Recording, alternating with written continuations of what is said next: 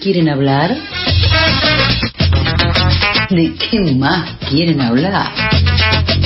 ¿De qué más quieren hablar? La columna de Chicas Poderosas Argentinas.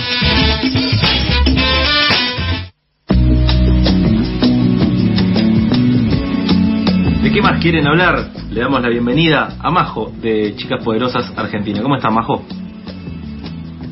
Hola gente, ¿cómo andan? Bien, muy bien. Acá disfrutando el mediodía tribal. En... Bueno, acá tenemos sol. No sé vos dónde estás, si podés disfrutarlo. Yo estoy desde la República de Ensenada, no Vamos. sé si la conocen. estoy desde la Facultad de Humanidades y hay un solazo hermoso acá, el predio está divino. Así que todo muy lindo. Hoy, Divino, divino. ¿Qué nos trajiste para hoy? Hoy les traje una columna bastante poco subjetiva. Eh, vamos a hablar de uno de los chabones argentinos eh, favoritos míos y también traje uno de mis temas favoritos para cerrar la columna. Así que si quieren entramos de lleno. Y primero, como ya la otra columna dice, les traje unas preguntas para introducirnos, que es eh, si saben cuándo fue la primer marcha del orgullo acá en Argentina, o por qué no es en junio como en todo el resto del mundo, o por qué las primeras marchas se llevaban máscaras, o por qué también hace un par de años volvimos a, a recoger una campaña de visibilización de los eh, 30.400 desaparecidos. Eh, no, la verdad que desconozco. Eh, de igual, he, he visto el documental, eh, Un puto inolvidable, donde, bueno, ahí se, se podrían ver varias, eh, no solo varias etapas de la vida de Carlos Jauregui, sino distintas, eh, como etapas de la historia y de la lucha. Sí, sí, justamente eso. Eh, todas estas cosas que, que, que estoy preguntando tienen un nombre en común, que es el de Carlos Jauregui, y, y de eso íbamos a hablar hoy. Eh, Te spoileé un hace- poco, ¿no? ¿Cómo? Te Sí, spoileé un spoileé poco. pero no importa, no importa. no importa, no importa, ya lo estaba por decir yo igual. Eh, hace unos días, el 20 de agosto, se cumplieron 25 años de la muerte de Carlos. eh, y el- la semana que viene, el miércoles, no, el miércoles, sí, miércoles, 22 de septiembre se cumplen 64 años de su nataliza, así que nos parecía una fecha intermedia bastante piola para traerlo y para repasar un poco de su vida y su militancia, eh, que fueron tan importantes para la comunidad LGTBIQ+, en nuestro, en nuestro país. Eh, primero, la idea es contarle un poco de Carlos antes de ser Carlos Jauregui el referente, eh, porque tiene algunas coincidencias conmigo que me encantan. A ver. es medio autorreferencial hoy.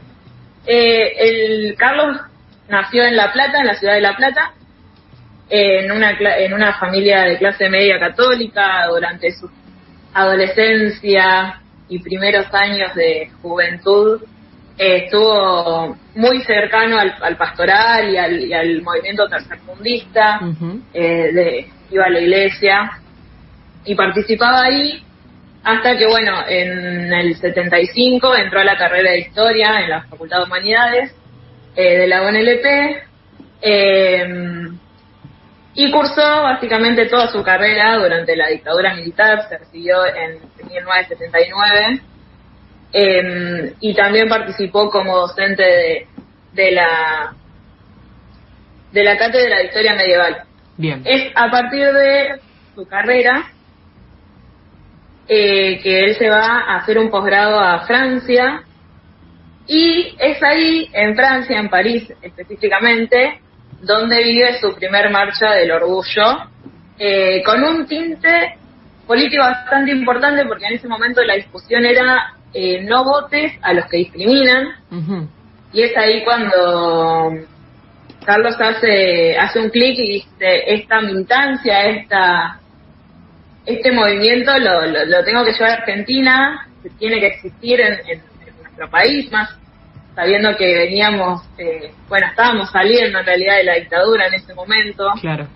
Eh, así que se vuelve en el 82 a Argentina y deja todo, no deja los estudios Eh, está, trabaja un par de años más como docente, pero después termina dejando todo para abocarse solamente a la militancia y se muda, bueno, a Capital a empezar ahí a hacer revuelo. A empezar a agitar el avispero un poquito. Sí, sí, sí, sí. Es así que en el 84 funda la CHA, que es la Comunidad Homosexual Argentina, en la que es presidente, y, y bueno, y acá ya empieza así su figura de Carlos Referente, que es súper interesante como, como figura para analizar, porque el chabón entendió cosas eh, fundamentales en ese momento de, de la historia, o sea, veníamos de salir de, de una dictadura bastante pulera, si se quiere, por ser tranquilita. eh, y, y estábamos en un momento complicado como país. Eh, sin embargo, él entendió que, que para luchar por la libertad y, y, contra la discriminación de la comunidad era necesario que, que se visibilice, que se muestre la existencia de personas homo, homosexuales, como se decía en ese momento. Eh, y, y, comienza a ocupar lugares en espacios públicos y, y, en los medios de comunicación. El chabón va y se sienta en distintos programas eh, a discutir, a, a, escuchar que le digan cualquier barrabasada y el chabón se sentaba y discutía con, con una templanza terrible, increíble, pueden buscar en todo hay un montón de recortes en, en programas. Y eh, también logra un hito bastante importante eh, en ese momento, que es salir en la revista Siete Días, eh, abrazado a un compañero, eh, asumiendo su sexualidad y siendo él también una de las primeras personas en, en asumir públicamente su sexualidad. Sí, y también esto que vos mencionabas de la dictadura, que eh, además de toda la historia que conocemos, de las denuncias de tortura y demás, también fue particularmente atacada, digamos, la, fueron atacadas distintas disidencias sexuales y, y, eso se empezó a visibilizar mucho más con el correr del tiempo y con personas como eh, Carlos Jauregui a la cabeza. Sí, sí, hablar. Eh, justamente ya de por sí ser militante de izquierda estaba mal si se quiere, imagínate ser puto o trans en ese momento era ya directamente mala palabra. Eh, y bueno, así fue que también eh, relacionado con esto, con el tema de, los derechos humanos, si se quiere, él rápidamente eh, empieza a acercarse a las abuelas y a las madres de Plaza de Mayo, comienzan un, un vínculo muy cercano, la ya suele estar acompañando varias de, las marchas y movilizaciones que, que hacen los distintos organismos de derechos humanos en ese momento, eh, participan cuando le llevan el, el nunca más eh, a, a Alfonsín. Eh, o sea, él entendía que la lucha de, de la comunidad LGTB en ese momento también estaba íntegramente ligada a los derechos humanos porque poder asumir tu, tu identidad eh, sexual y tu sexualidad era, era un derecho humano y él lo entendía así, por eso sabía que, tenía que estar de este lado.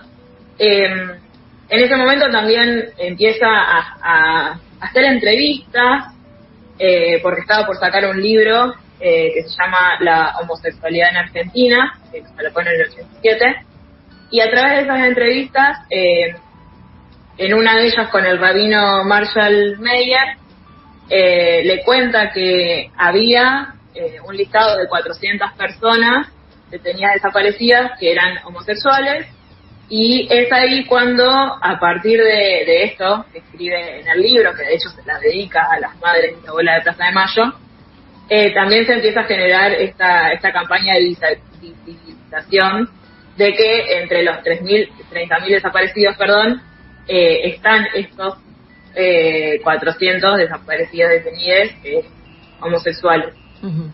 Así que creo que es una es una parte muy importante de, de, de, su lucha entender también en ese momento uno de los movimientos más importantes era el de los derechos humanos Eh, pero también otro de los aliados, si se quiere, que encontró, de los aliados que encontró Carlos fue eh, las lesbianas, las trans y las travestis. Él fue muy amigo de Loana Berezinski y Diana Zakayán, lo que le permitió tener una alianza muy, muy, muy poderosa en ese momento. Eh, y muy distinto también a cómo se gestó todos los movimientos en otros en otros países, o por lo menos, no sé, pienso en Estados Unidos, cuando arrancó todo el movimiento más masivo en los 60, eh, a las otras identidades que no sean gays, varones gays, se las dejaba de lado, y en cambio acá hubo una gran comunión, si se quiere, y se luchó en conjunto. Lado a lado. Sí. Sí.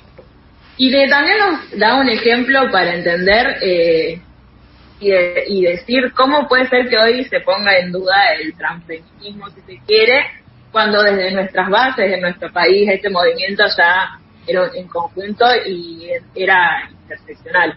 Sí, también entendiendo que la, o el camino más eh, se quiere, seguro, o por lo menos en el que más chances se tiene para ampliar derechos, para que se reconozcan más derechos, es eh, trabajar en conjunto e intentar de a poco ir construyendo, eh, nada, más adeptos, más eh, mayoría, si se quiere.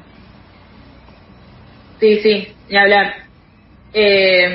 bueno, hasta ahí es más o menos lo que venía haciendo en la chat, después él se va por diferentes cuestiones y enfoques que toma la, la eh, sobre todo después en un momento se empieza a, enfocar muchísimo en la cuestión de, de la visibilización y la problemática del VIH y el SIDA, y Carlos quería ir un poquito más profundamente. Eh, él ya quería leyes, porque él también entendía muchísimo esta cuestión de la militancia, no como un activismo nada más, sino como política y que era necesario que existan eh, proyectos que permitan avanzar. Claro, ir por el camino eh, institucional para que se reconozcan derechos y acá te hago un paréntesis porque también eh, si alguno o alguna nunca escuchó a Carlos Jauregui recomiendo verdaderamente buscar sus entrevistas en, en YouTube porque mm, digo hoy estamos más acostumbrados a que muchos temas se hablen en la tele o ver a más personas hablando de distintos temas pero en ese momento eh, él no solo eh, se enfrentaba a, bueno a esta cuestión de exponer un tema tal vez nuevo para la televisión argentina, sino que muchas veces recibía preguntas con mala intención y él respondía con mucha paciencia, con mucha altura, eh, casi que dejando mal parado a, los entrevistadores en algunos casos y es realmente admirable.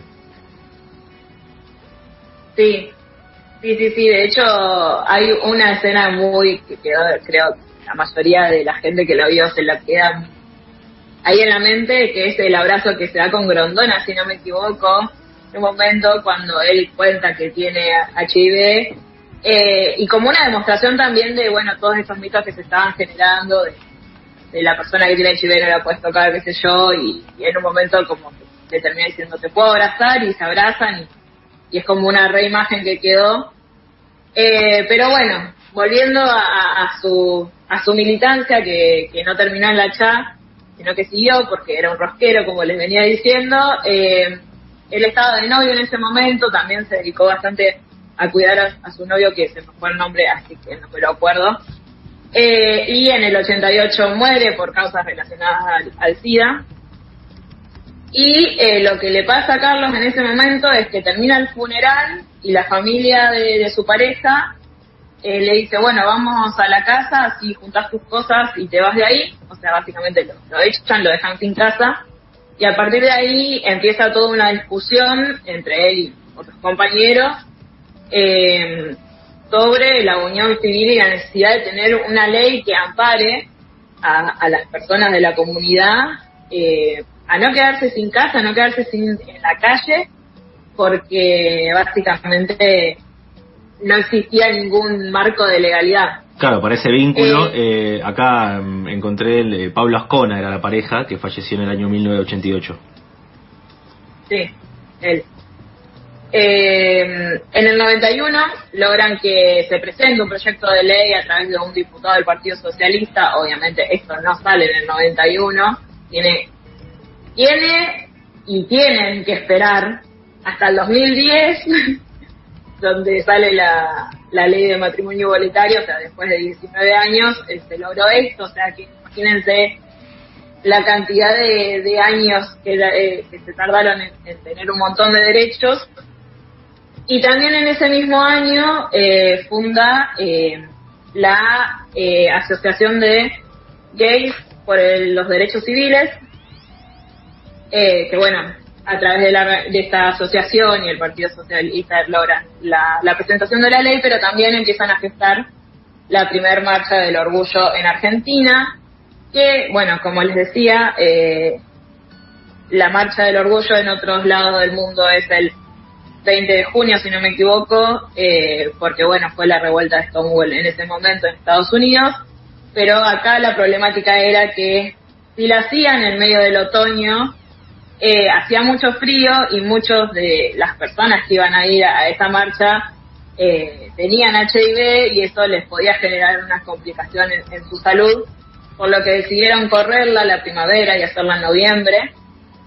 Eh, y bueno, se, hizo ese año la primer marcha del orgullo gay y lésbico, o sea, eh, ya ahí estaba incluyendo a muchas otras identidades eh, que en ese momento no eran mucho más invisibilizadas que, los hombres gays, si se quiere.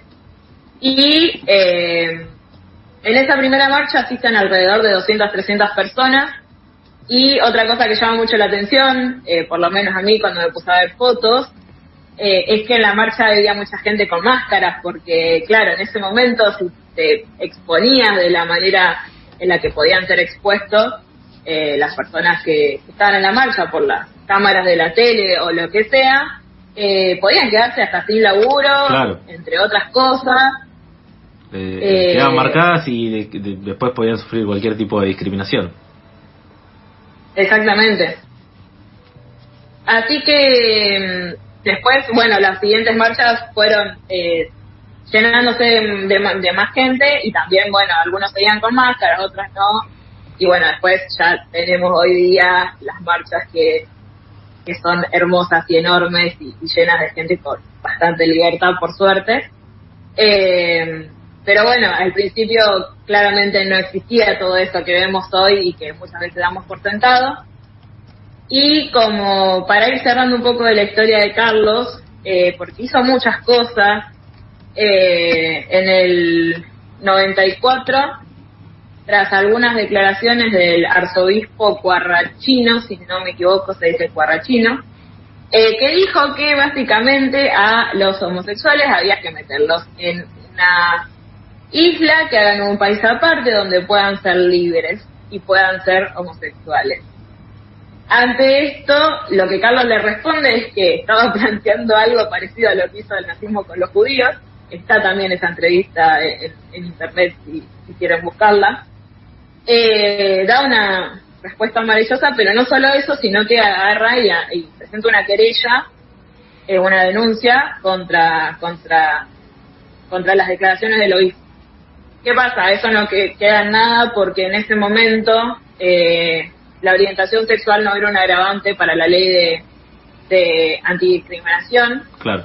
Por lo que también, a partir de ahí, el chabón decide eh, empezar a rojear para que en medio de la reforma constitucional que se estaba dando en el país en ese momento y que también se estaba escribiendo la constitución de Cava, se integre eh, a la orientación sexual como un agravante dentro de esa ley eh, para que la gente no pueda estar diciendo las cosas que estaba diciendo el arzobispo, por ejemplo, y muchas de las otras cosas que tuvo que sufrir Carlos que le dijeran en la tele como vos contabas recién.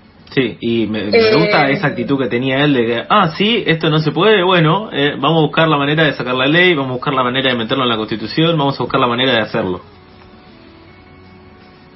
Sí, sí, sí, todo el tiempo así. eso le, le, permitió también generar muchas alianzas.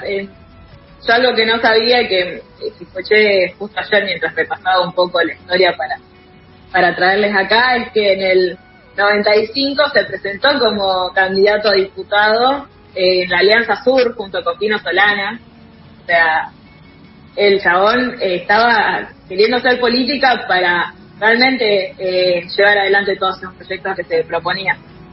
Cuestión que él no llega a ver los logros de, de, esta lucha específica de, incluir la, la, orientación sexual a esta ley, eh, porque muere en el 96 eh, por causas también relacionadas al, al SIDA.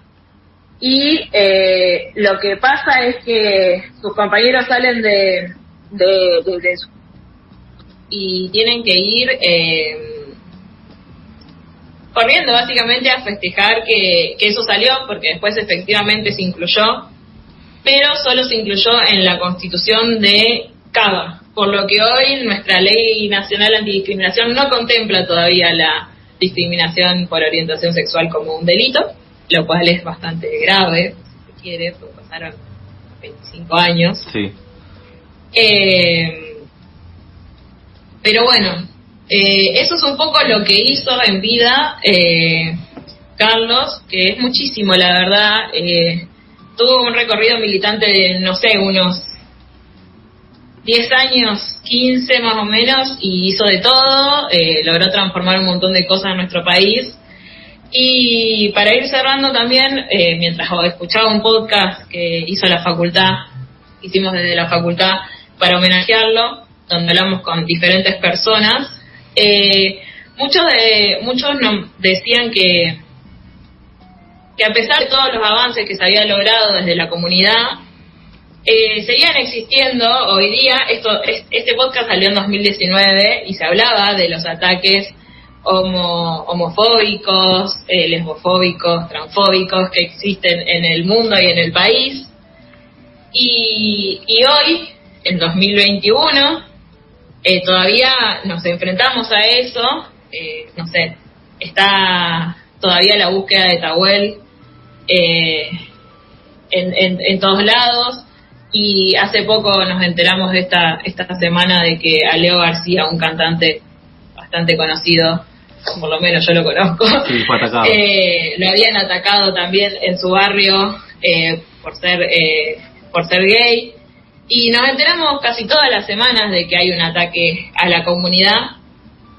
Y eso nos invita creo de alguna forma a no dar por sentado todo lo que se logró eh, porque justamente eh, los derechos adquiridos muchas veces pueden perderse si se quiere y sí, es necesario por eso también, traer la historia de, de Carlos Claro, sí. Es, eh, no sé si ahí querías decir algo. No, que digo que a veces los derechos adquiridos pueden como eh, temblequear de alguna forma a, la luz de las acciones de, de, las personas que ejercen la discriminación y por eso es importante también eh, momentos como este, como de reflexión, de reconstrucción de memoria también. Eh, es importante traer de vuelta siempre eh, lo que hizo en este caso Carlos Jauregui, las cosas que consiguió para tenerlo en cuenta como base y, no ir perdiéndolo en el camino. Claro. Sí, sí, sí. Y por último, siempre por último decía, eh, además de, bueno, toda esta reflexión de, de, por qué es necesario traer a la figura de Carlos. Ahí te estamos escuchando un poco bajito, no sé si... Ahí, ¿me escuchan ah, bien? Perfecto, ahí. Perfecto. Bueno, hoy está media accidentada la columna. Uh -huh. Bueno, que a, además de, de, traer a la figura de Carlos como, como necesaria, eh, y a la de muchos otros más que seguramente en otras columnas iremos recorriendo también sus historias. Eh, bueno, les quería recomendar que si querían saber más de Carlos estaba disponible es el documental de, del puto inolvidable que está en Cinear Play, si no me equivoco. Sí, está ahí. Eh, y también está en Amazon Prime, si, si alguno tiene. Y también está el libro de Mabel Bellucci, que se llama Orgullo, que también es una biografía de su vida. Y como hoy estoy autorreferencial, además de accidentada en la columna, eh, también está este podcast que hicimos de, desde la facultad, eh, que se llama Carlos Jauregui en nuestra historia. Son seis capítulos bastante cortitos que traen diferentes testimonios de personas que lo conocieron antes de su militancia, eh, después de su militancia sí. y durante, básicamente. ¿Lo podemos encontrar en Así Spotify? Está en YouTube. Ah, okay. perfecto. Eh, lo pueden encontrar por YouTube. Quedó cargado ahí. Perfecto. Y bueno, ahora sí, para cerrar, esto es lo último. Eh, traje, como dije al principio, uno de los mejores temas que hay en el país para mí. Eh, Buen estandarte. durante... Sí, sí, sí, sí. Yo me acuerdo que cuando era chica miraba mucha tele y en América pasaban muchos videoclips, pero hay tres que a mí me quedaron muy marcados porque para mí fueron unos pilares y estandartes, justamente como vos decías, Charlie, de visibilidad en ese momento, en 2001, 2002, 2003, no me acuerdo bien la época.